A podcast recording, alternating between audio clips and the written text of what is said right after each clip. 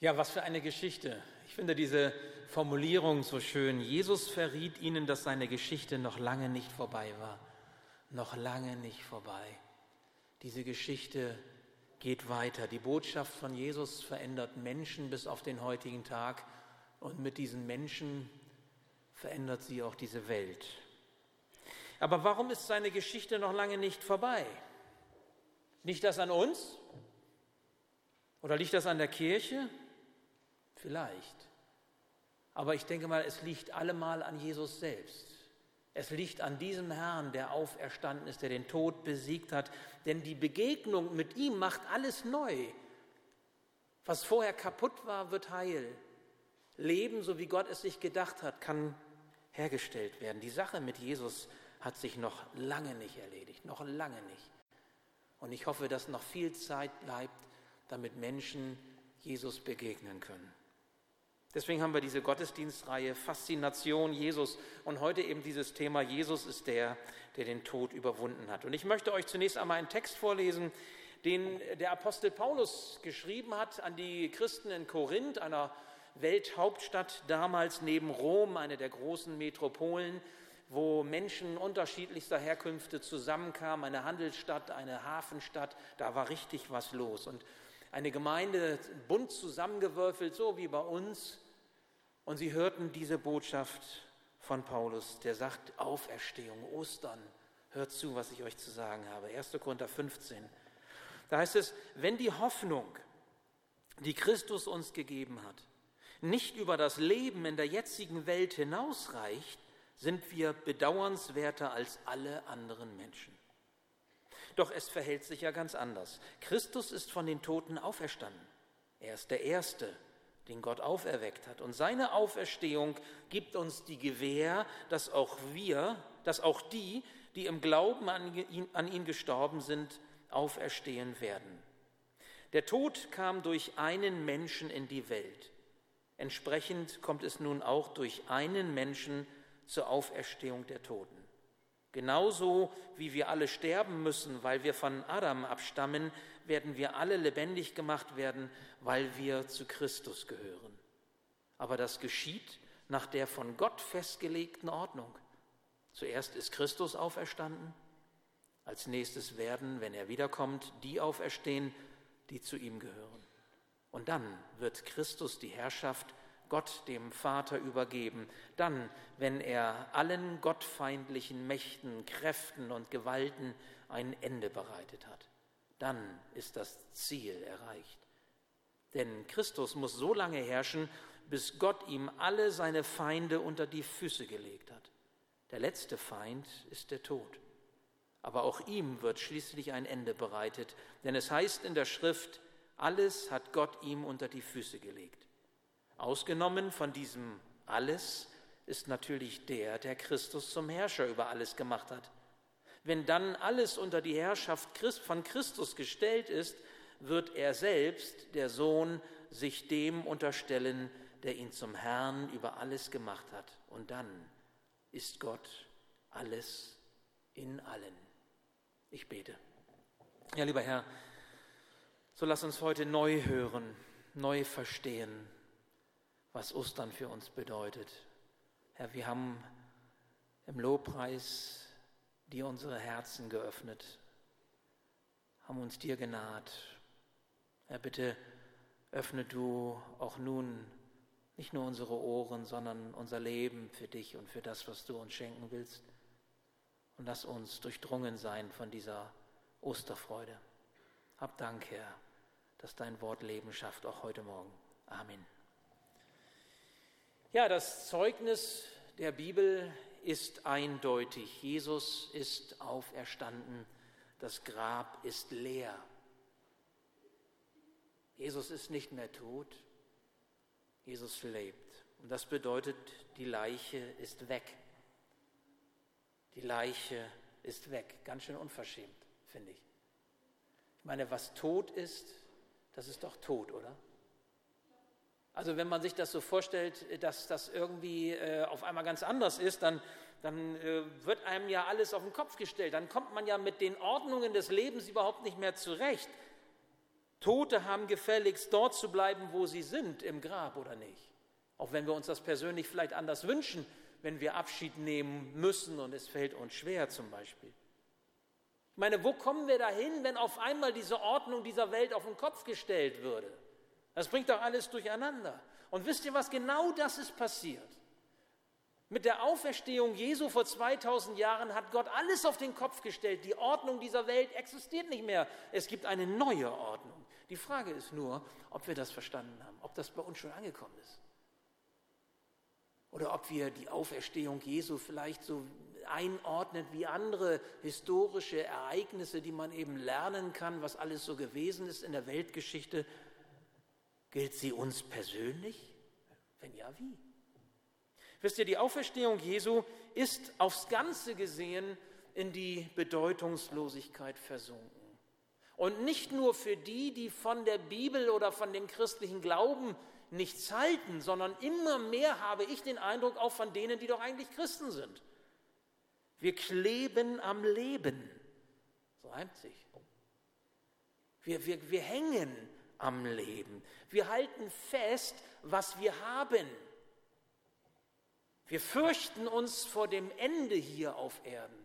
Wie viele Christen fürchten sich vor dem Tod oder dem Sterben? Wie viele Christen fürchten sich vor der Ewigkeit und haben Angst davor? Ostern sieht doch eigentlich anders aus, oder? Jesus ist auferstanden. Er hat den Tod besiegt und er hat das ewige Leben hervorgebracht. Und als allerersten Punkt müssten wir uns mal klar machen, was das nochmal grundsätzlich bedeutet, weil es die Schrift auch ganz klar sagt, nämlich ewiges Leben gibt es für alle. Die Frage ist nur, wie? Als Jesus davon sprach, was auf uns Menschen am Ende unseres Lebens wartet, da sagte er in Johannes 5, es kommt die Stunde, in der alle, die in den Gräbern sind, die Stimme des Menschensohns, also von Jesus, hören werden und werden hervorgehen, die Gutes getan haben zur Auferstehung des Lebens, die aber Böses getan haben zur Auferstehung des Gerichts. Aha. Aha. Wer wird auferstehen am Ende der Zeit? Wer wird auferstehen, wenn er nicht mehr lebt? Wer wird das sein? Werden das die sein, die glauben und die anderen fallen ins schwarze Loch? Plupp. Alle Menschen werden auferstehen. Die Schrift sagt, alle Menschen werden ewig leben. Fragt sich nur wie. Fragt sich nur wo. Wisst ihr, alle Aussagen darüber in der Schrift, die mit dem Tod einhergehen, wo es darum geht, wo der Mensch sein wird, wenn er nicht mehr lebt, und wo Menschen denken, mit dem Tod ist alles aus. Solche Vermutungen greifen ins Leere. Die Schrift sagt etwas anderes. Solche Aussagen sind Projektionen, sind letztlich Wunschdenken derer, die die Schrift nicht hören wollen oder nicht ernst nehmen wollen. Und es ist doch eigentlich traurig, wenn wir Christen es nicht ernst nehmen oder hören wollen. Gott selbst sagt uns etwas anderes. Er sagt, es gibt ein Leben nach dem Tod für alle. Schauen wir uns nochmal den Menschen selber an. Der Mensch, ich will es mal ganz einfach sagen, hat eine äußere Seite. Wir nennen diese äußere Seite Körper. Und er hat eine innere Seite. Nennen wir diese innere Seite jetzt mal Seele. Ein bisschen schlicht, der Mensch ist noch etwas komplexer, kann man noch viel mehr zu sagen. Ich bleibe aber mal bei diesem einfachen Bild, Körper und Seele. Wenn der Mensch stirbt, was stirbt dann? Körper oder Seele? Wenn der Mensch stirbt, dann vergeht der äußere Teil des Menschen, dann vergeht die Hülle. Der Körper ist der vergängliche Teil von uns. Wir tragen einen verstorbenen Körper zu Grabe. Doch das, was das Leben bei uns ausmacht, ist mehr als der äußere Teil, ist mehr als der Körper. Die Seele ist der Teil, der nicht sterben kann. Die Seele trägt das Leben, das von Gott kommt. Wir Menschen, wir machen kein Leben. Wir zeugen vielleicht Leben, das wir selbst bekommen haben, das in uns steckt, und bestenfalls geben wir dieses Leben an die nachfolgende Generation weiter. Wir erschaffen kein Leben, das können wir nicht. Leben kommt von Gott. Und weil es von Gott kommt, von dem, der das Leben ist und das Leben geschaffen hat, darum geht es auch wieder zu Gott zurück. Und zwar bei allen Menschen. Erinnert euch an die ersten Geschichten der Bibel. Ihr wisst noch, Adam und Eva. Gott hat sie geschaffen, Mann und Frau. Und er hat sie in den Garten gesetzt, in diesen Garten Eden, der richtig paradiesisch war. Ich meine, wir haben ja vielleicht auch Sehnsucht nach paradiesischen Zuständen. Ne? Also wenn etwas richtig äh, paradiesisch sich anfühlt, dann versuchen wir das irgendwie festzuhalten. So schön ist das. Wir haben irgendwie Sehnsucht danach, so diesen Ursprungszustand des Paradieses möglichst erleben zu können, der, den Traum vom Leben, den Traum von Beziehung, von Ehe, von Familie, den Traum, ja, was für ein Traum auch immer, möglichst paradiesisch, in bunten Farben, in schönen Klängen, in Harmonie, in, in naja, eben paradiesisch. So war das damals bei Adam und Eva. Nichts begrenzte ihre Existenz. Ihr Zusammensein, Mann und Frau, war ohne Probleme. Ja, könnt ihr euch das vorstellen? Ohne Probleme, Mann und Frau. Hallo? Da war nichts dazwischen. Da war Harmonie, da war Einssein, da war Frieden. Harmonie auch der Menschen mit Gott. Da war nichts dazwischen, da war Frieden, da war kein Zweifel, da war keine keine Angst, da war überhaupt gar nichts. Und es gab auch keinen Tod. Es gab keine Begrenzung. Es hätte alles ewig so weitergehen können. Diese ungetrübte Gemeinschaft von Menschen untereinander und von Menschen mit Gott. Wenn, ja, wenn es da nicht diesen einen Fall gegeben hätte. Diesen blöden Zwischenfall oder Sündenfall, wie das besser formuliert heißt. Auf einmal war da Misstrauen. Auf einmal war das, was zusammengehörte, nicht mehr zusammen. Es war auseinandergebrochen. Es war ein Riss entstanden. Der Böse in Gestalt der Schlange flüsterte den beiden Adam und Eva zu, sollte Gott gesagt haben, ihr dürft nicht von diesem Baum essen? Sollte Gott gesagt haben, dass das schlimm ist, wenn du das tust? Sieht doch keiner. Kriegt doch keiner mit. Machen doch alle. Ist doch nicht so schlimm. Komm, stell dich nicht so an. Wirst schon sehen, das ist schon in Ordnung. Kriegt Gott gar nicht mit. Kannst ruhig machen, komm. Und so griffen sie zu. Die Frucht vom Baum der Erkenntnis des Guten und des Bösen, sie war so lieblich. Sie sah so schön aus. Ja, warum eigentlich nicht? Ach, so schlimm kann das doch nicht sein. Und dann aßen sie davon, beide, Adam und Eva. Und auf einmal gingen ihnen die Augen auf. Auf einmal gab es einen Schlag im Herzen oder einen, einen Riss im Herzen und auf einmal merkten sie, es ist alles anders geworden. Auf einmal war diese Beziehung, die so voller Harmonie und Frieden war, kaputt gegangen. Und sie schämten sich voreinander und sie hatten Neid miteinander und der eine dem anderen und der andere dem einen und vor Gott versteckten sie sich, hatten Angst vor dem, mit dem sie doch zusammen waren, in Harmonie. Und es war kaputt gegangen. Auf einmal hatten sie in ihrem Herzen etwas, was sie noch vorher gar nicht kannten. Scham und Angst und Neid und all diesen ganzen Mist. Gott sagte, ihr dürft alles, ihr dürft alles machen, ihr dürft alles genießen, ihr dürft alles haben, aber nicht von diesem Baum, nicht von dem Baum der Erkenntnis des Guten und des Bösen. Ihr werdet euch selbst schaden, wenn ihr davon essen würdet. Und sie haben es getan.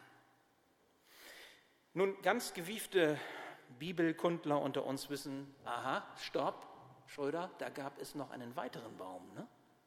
War das so? Kennt ihr den? Den Baum des Lebens. Ein weiterer Baum, der im Garten Eden stand, wo Gott gesagt hat, alles, nur nicht von dem und nicht von dem. Jetzt haben sie aber schon von dem genommen, okay? Und jetzt war schon ihr Herz, ich sag mal, auf einmal verdorben.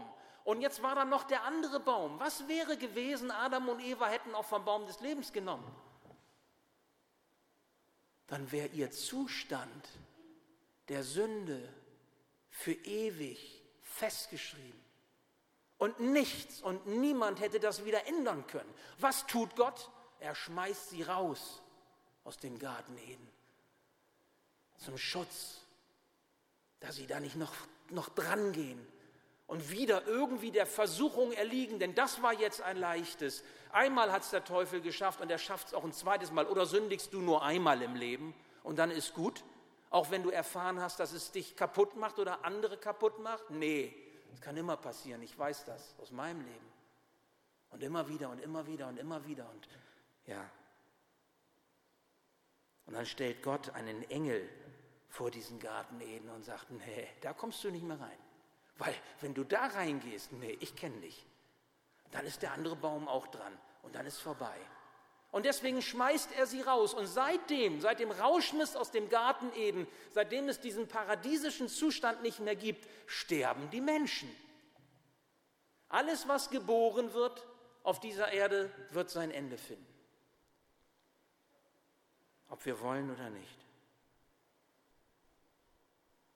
Aber das Ewige in uns, das Leben, das Gott uns gegeben hat, das von dem Ewigen kommt, das stirbt nicht. Das Zeugnis der Schrift sagt, mit dem irdischen Tod ist nicht alles aus. Mit der Hülle ist nicht alles vorbei. Alle Menschen werden auferstehen und ewig leben. Die einen in der ewigen Herrlichkeit Gottes, wo es kein Leid und keine Tränen und keine Traurigkeit mehr gibt, und die anderen ewig getrennt von Gott. Ewig getrennt von Gott, wenn das nicht Hölle ist. Keine Chance zur Umkehr. Vorbei, aus und vorbei. Und Gott sagt auch, ich möchte aber nicht, dass die Menschen da landen. Ich möchte nicht, dass die Menschen für ewig verloren gehen. Ich möchte nicht, dass die Menschen getrennt sind von mir. Und darum hat er, als die Zeit erfüllt war, so sagt es Hebräer 1, Vers 1, Jesus zu uns gesandt. Denn Jesus ist der, der uns zurückholt in diese Gemeinschaft mit Gott, mit dem Vater, dass wir wieder eins werden können, wie damals im Paradies. Ist ein Hammer, ne? Das möchte Gott tun durch Jesus. Das ist der zweite Punkt. Jesus holt uns zurück. Paulus sagt es in unserem Text, der Tod kam durch einen Menschen in die Welt, entsprechend kommt es nun durch, auch durch einen Menschen zur Auferstehung der Toten. Genauso wie wir alle sterben müssen, weil wir von Adam abstammen, werden wir alle lebendig gemacht werden, weil wir zu Jesus Christus gehören. Ja, Adam und Eva haben das damals ganz schön verbockt. Aber, aber Jesus, Jesus bringt das wieder in Ordnung. Jesus ist der, der diesen Zustand wieder, wieder kittet, dass diesen Riss wieder zusammenfügt, der das, was zerbrochen ist, wieder eins werden lässt, weil er möchte, dass wir, weil wir auf Gemeinschaft mit ihm hin geschaffen sind, dass diese Gemeinschaft auch möglich wird. Das möchte Gott und deswegen schickt er Jesus. Weißt du, alle deine Sehnsüchte, die du hast, und ich glaube, wenn wir mal jetzt so reden würden und mal offen reden würden, was du, was ich, wir so für Sehnsüchte haben, da würde eine Menge zusammenkommen und ziemlich persönliche Dinge. Alle deine Sehnsüchte, vielleicht auch sogar die unbewussten Sehnsüchte, die dich treiben und die dich bewegen. All unser Bemühen, tiefe Bedürfnisse befriedigt zu bekommen auf dieser Erde, sie haben letztlich ein Ziel, nämlich Gott selbst, unseren Schöpfer. Wir haben eine Sehnsucht nach diesem Urzustand des Paradieses. Und deswegen stellen wir so vieles an und deswegen sind wir so auf der Suche nach paradiesischen Zuständen. Und das Problem ist, dass wir da, wo wir suchen, in der Regel nicht fündig werden. Und wenn wir etwas bekommen, was uns vielleicht im ersten Moment irgendwie gefällt oder gut tut, und wir haben es genossen und wir sind befriedigt für einen bestimmten Moment, dann fallen wir hinterher wieder ins Loch und sagen, boah, das war es auch nicht. Ich habe in den vergangenen 25 Jahren hunderte, zig Menschen beerdigt. Ich habe Lebensgeschichten gehört, interessante, aufregende, schöne, aber auch ganz viel Leid und Elend. Ich habe Kinder zu Grabe getragen, Verkehrstote, die in Huchting sich totgefahren haben, Selbstmörder, die sich im Sodenmatsee ertränkt haben junge Menschen, die sich erhängt haben, alte Menschen, die sich das Leben genommen haben. Menschen, die Drogenopfer waren, Mordopfer. Menschen, die eines ganz natürlichen Todes gestorben sind, jung oder alt. Wisst ihr, und am Ende des Lebens, wenn man dann so mit den Angehörigen zusammen unterwegs ist, das hat ganz viel mit Ostern zu tun. Dann fragt man sich, was ist eigentlich das Leben? Was zählt eigentlich? Was ist so die, die Quintessenz des Ganzen, das, was überbleibt? Und wenn man dann sieht, wie trostlos und wie wenig hoffnungsvoll Menschen manchmal sind, wenn es um dieses Leben geht und um die Hoffnung, die vielleicht weitergehen kann, dann ist man echt resigniert. Und das waren dann immer so Momente, wo ich gesagt habe, wie gut, dass wir die Osterbotschaft haben. Und ich habe immer versucht oder versuche das auch bis heute, den Menschen dann diese Osterbotschaft in Jesus Christus so nahe zu bringen. Ich weiß, ich kann das nicht machen. Man predigt dann in so einem Moment, man betet auch, man hofft und man spricht mit den Angehörigen. Mit manchen hat man auch seelsorgerlich vielleicht noch zu tun. Ja, und manche kommen auch in die Gemeinde. Manchmal, manchmal bekehren sich auch Menschen. Aber wisst ihr, ich habe das nicht, wir haben das nicht im Griff. Aber um diese Begegnung geht es, dass Menschen Jesus begegnen und Gott zum Vater bekommen.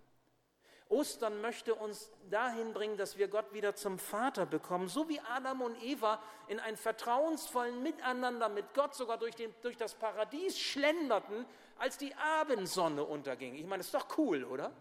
Arm in Arm und Jesus oder Gott an der Seite. Das ist Paradies. Und solange wir diesen Herrn nicht zum Vater haben, greifen alle unsere Bemühungen nach Befriedigung und nach Sinn ins Leere. Und es bleibt der Hunger. Wisst ihr, aber Gott schaut diesem Treiben nicht tatenlos zu, sondern er sendet das Liebste, er sendet das Beste, was er hatte, seinen Sohn Jesus Christus. Und Jesus holt uns zurück zum Vater. Kein anderer könnte es so tun. Wenn wir über Ostern nachdenken und uns so klar machen, was Gott getan hat, dass er Jesus Christus von den Toten hat wieder auferstehen lassen, dann ist für mich eine alles entscheidende Frage, was bitteschön bedeutet das für mein Leben? Und ich kann mir vorstellen, dass ihr alle eure Gedanken habt, ich ja auch, was bedeutet das für unser Leben? Da kann man ja einiges zu sagen. Ich möchte einen Punkt einmal herausgreifen, der mir nochmal ganz neu wichtig geworden ist, und zwar das Stichwort Angst. Ich möchte es deutlich machen, an dieser Angst vor der Zukunft und an der Angst im Leben zu kurz zu kommen.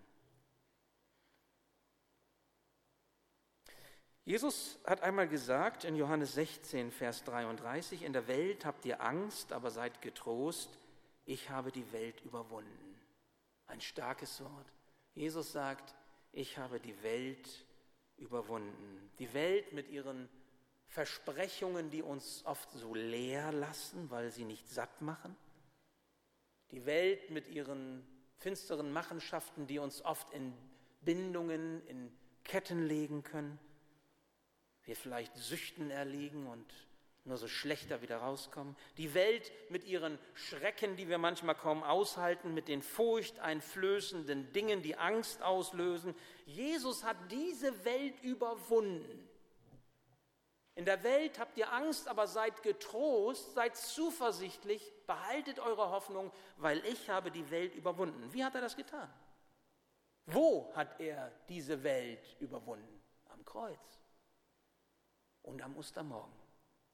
Am Kreuz, als er für uns starb zur Vergebung unserer Schuld und am Ostermorgen, als er von den Toten wieder auferstand um uns ewiges Leben zu schenken. Nun hat das Leben eine neue Ordnung. Nicht mehr diese Ordnung, die es vorher hatte nach dem Sündenfall, sondern eine neue Ordnung.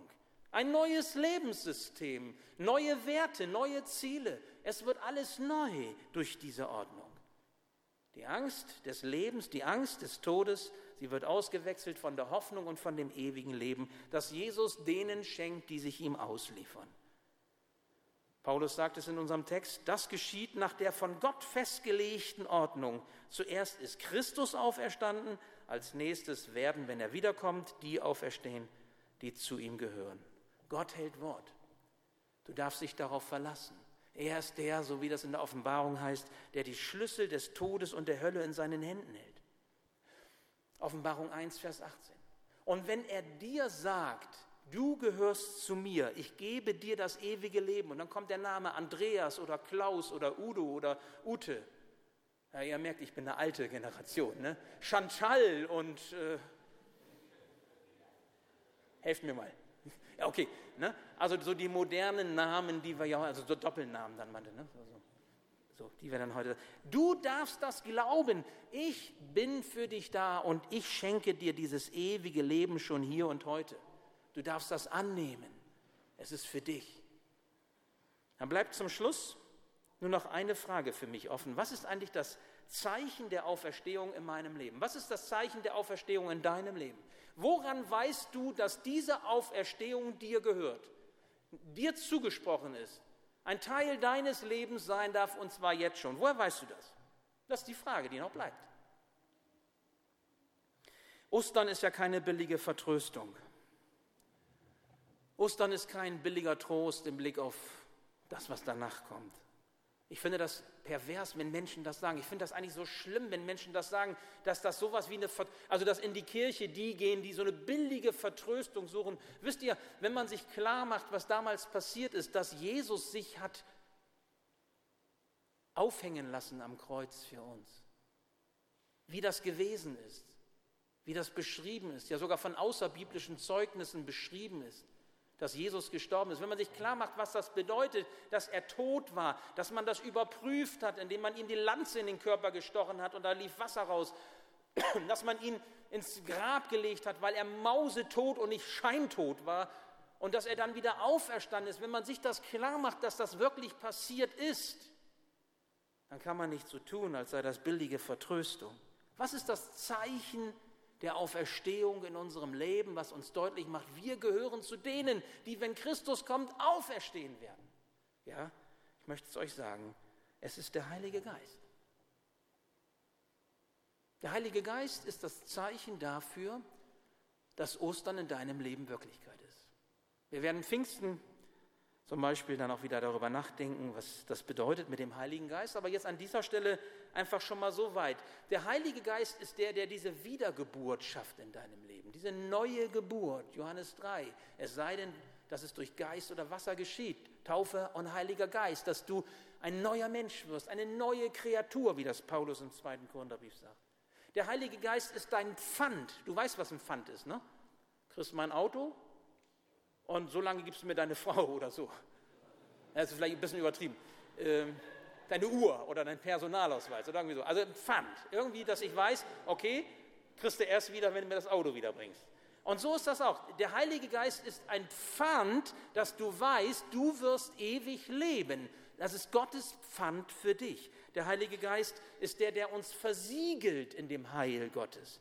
Er gibt uns die Kraft Gottes. Er wirkt in uns mächtig. Der Heilige Geist führt uns in die Heiligung. Der Heilige Geist ist der, der uns geistlich und seelisch erwachsen werden lässt. Ganz wichtig. Der Heilige Geist ist der, der uns zusammenfügt, auch in der Gemeinschaft der Gemeinde. Nicht nur St. Matthäus, wir denken ja immer, das ist ja der Mittelpunkt der Erde, ne?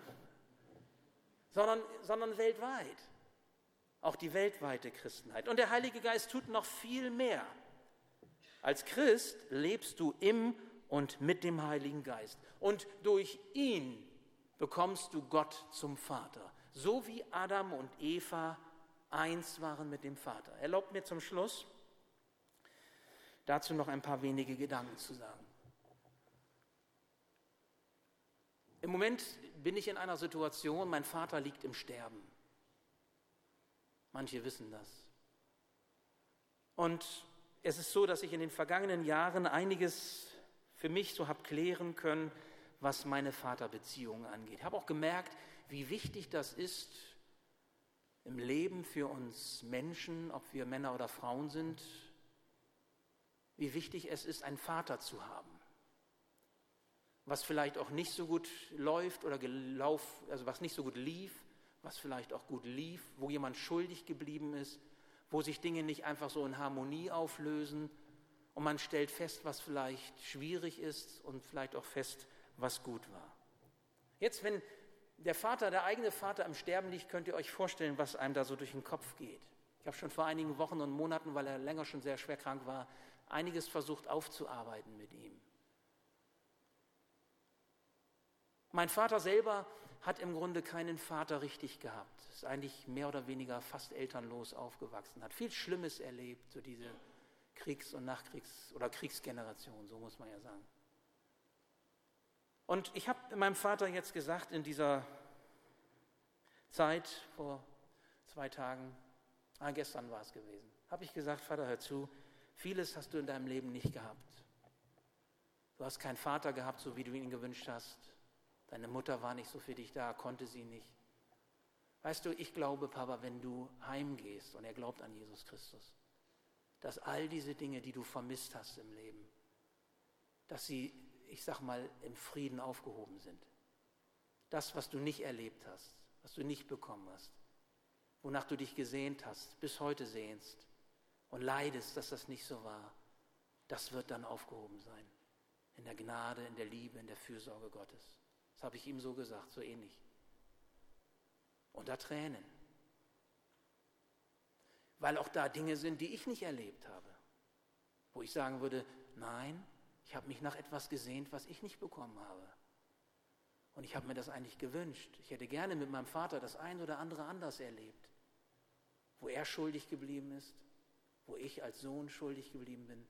Wisst ihr? Und das ist aufgehoben beim Herrn. Wenn wir denn bei ihm sind, dann ist alles das, was hier ungenügend, unvollkommen und nicht gut war, dann wird es gut, weil Gott es gut sein lässt in Jesus Christus. Versteht ihr? Und was das heißt, was ich damit sagen möchte, vielleicht kennst du das. Vielleicht hast du auch eine Sehnsucht nach Frieden, nach Paradies, wie auch immer du das jetzt verstehst, in deiner Beziehung zu deinen Eltern, zu Menschen, die dir wichtig sind. Und du hast Defizite, du hast Dinge nicht erlebt, die du aber gebraucht hast. Du hast Verletzungen, du hast vielleicht sogar Traumata, mit denen du fertig werden musst. Und du kannst manches nicht weitergeben, vielleicht auch nicht deinen eigenen Kindern, weil du es eben nicht gelernt hast, weil du es selber nicht hast. Ich möchte dir heute sagen, Ostern bedeutet, Gott holt dich zurück. Zurück zum Vater. Und wisst ihr was? Wenn ich das richtig verstehe, dann ist es doch eigentlich schön, wenn wir beim Vater sein dürfen, oder? Wenn wir angekommen sind, wenn wir heimkehren können. Wie nimmt Gott uns in Empfang, wenn dieser Zeitpunkt kommt? Steht er mit dem Kochlöffel und sagt du, du, du? Oder mit dem Knüppel und sagst, hast wieder vergeicht? Wie wird er uns empfangen? Ich habe meinem Vater gesagt, weißt du, Papa, es ist wie beim verlorenen Sohn. Gott kommt dem verlorenen Sohn entgegen. Er macht seine Arme auf und er schließt den verlorenen Arm, den verlorenen Sohn in seinen Arm. Egal, ob der schmutzig ist, egal, ob der stinkt, egal, was nicht in Ordnung ist. Vati, und so wird das sein, wenn du heimkehrst. Ich glaube, er hat ein bisschen was verstanden von dem, was ich ihm sagen wollte. Mein Trost ist das, meine Hoffnung. Und ich wünsche es dir auch, dass du das so sehen kannst. Die Liebe Gottes zu uns ist so groß, nichts kann sie trüben.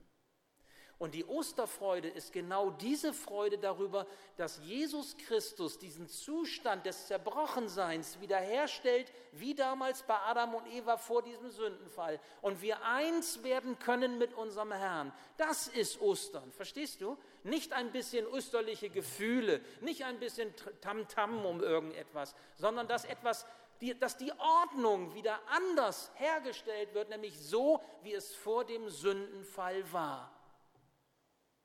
Und ich freue mich drauf, wenn ich mit möglichst vielen von euch und mit meinem Vater und mit denen, die mir lieb und teuer sind, im Himmel mit Gott spazieren gehen kann, paradiesisch. Und dann ist alles aufgehoben. Alles an Schuld und an Last und an Unvollkommenheit, an Zerbruch. Es ist aufgehoben. Nun ist Vertrauen zum Vater möglich seit Ostern. Du darfst zu ihm gehen, wie ein Kind zum Vater geht. Du darfst ihm alles sagen, aber lieber Vater, und darfst dein Herz ausschütten. Alle Trennung der Schuld ist aufgehoben. Und die Hoffnung, die Zuversicht sind stärker in deinem Leben als alle Angst, als alle Scham, als alle Verzweiflung, als aller Neid. Das ist Ostern. Das ist Ostern. Und der Heilige Geist, den Gott in dein Herz gelegt hat, du bist ein Tempel des Heiligen Geistes, sagt die Bibel. Der Heilige Geist ist Gottes Garantie dafür, dass du auferstehst. Ist das nicht stark? Ist das nicht stark? Kein Zweifel brauchst du haben. Du darfst, ja, du darfst dich sogar freuen auf das, was kommt, auch wenn du nicht weißt, wie es ist. Und du darfst ruhig alles andere loslassen, weil es ist nicht das im Vergleich, was du bekommen kannst, wenn du Gott zum Vater hast in der Ewigkeit. Es gibt nichts Schöneres, es gibt nichts Besseres, was dich mehr erfüllen kann als jemals das.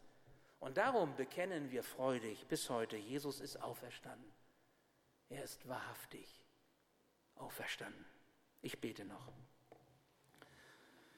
Ja, lieber Herr, ich möchte dir danken dass du eine Osterfreude in uns wecken möchtest, die so viel größer ist als alles das, was wir sonst auf dieser Erde vergleichen könnten damit. Danke, Herr Jesus, dass du uns zurückholst in die Gemeinschaft mit dem Vater.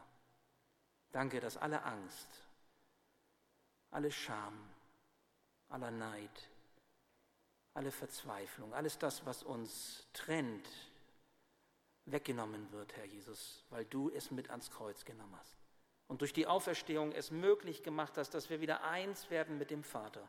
Herr Jesus, als du gestorben bist, da ist der Tempelvorhang von oben nach unten mit einem Riss zerrissen und der Weg ins Allerheiligste war frei. Du hast den Weg frei gemacht zum Vater und wir dürfen kommen, so wie wir sind. Hab Dank dafür. Hab Dank, dass diese Osterbotschaft uns begleiten darf. Nicht nur heute und morgen, sondern in unserem Leben. Und ich bitte dich, schenke, dass sie nachwirkt. Schenke, dass wir offen sind für dein Reden und dein Wirken in unseren Herzen, in unserem Leben und auch hier in der Gemeinde und auch darüber hinaus. Hab Dank, Herr, dass du da bist. Amen.